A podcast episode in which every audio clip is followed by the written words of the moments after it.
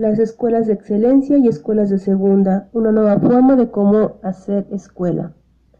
Las escuelas de excelencia buscan las condiciones necesarias para impartir una educación pública tendiente a la equidad, no solo la cobertura, sino dando énfasis en la calidad del servicio educativo, además de atender los rezagos en la construcción, mantenimiento y equipamiento de los espacios escolares públicos así como favorecer las acciones orientadas y transformar la gestión escolar para que todos los estudiantes logren aprendizajes significativos para su vida presente y futura.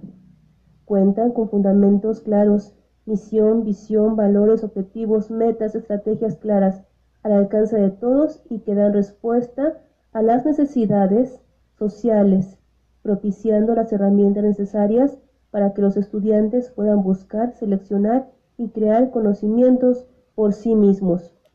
La escuela conforma un modelo particular de transformación, apropiación y producción de los saberes por medio de la organización temporal de la enseñanza, la disposición espacial y la comunicación de los actores,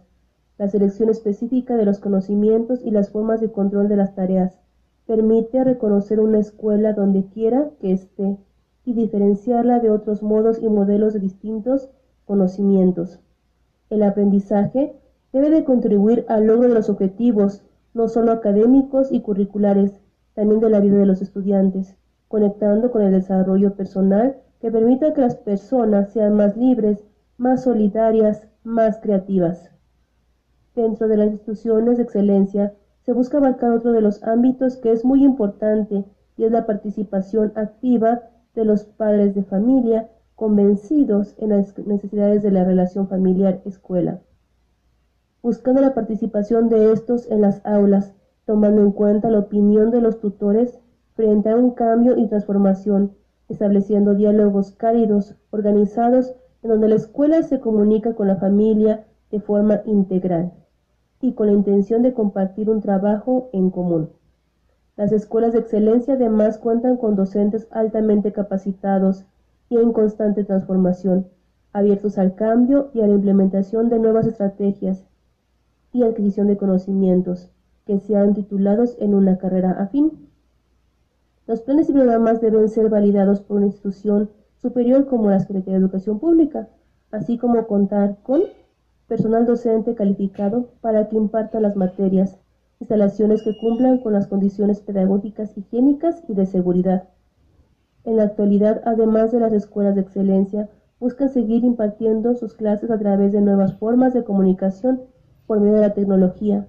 basándose en clases en línea por medio de Zoom, de Meet, de Teams, de Classroom, de Edmodo, de Schoology, entre otros, con la finalidad de cumplir con sus objetivos y metas institucionales, creando nuevas estrategias.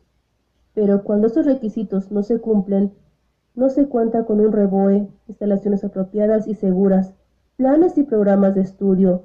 planeación estratégica clara, definida, se puede hablar de una institución de segunda, corriendo el riesgo de tener que repetir la carrera seleccionada, provocando pérdida de tiempo, poniéndose en riesgo la infraestructura si no es adecuada y sobre todo puede afectar emocionalmente a los estudiantes al no lograr un cambio, al no lograr un cumplimiento de sus objetivos y plan de vida.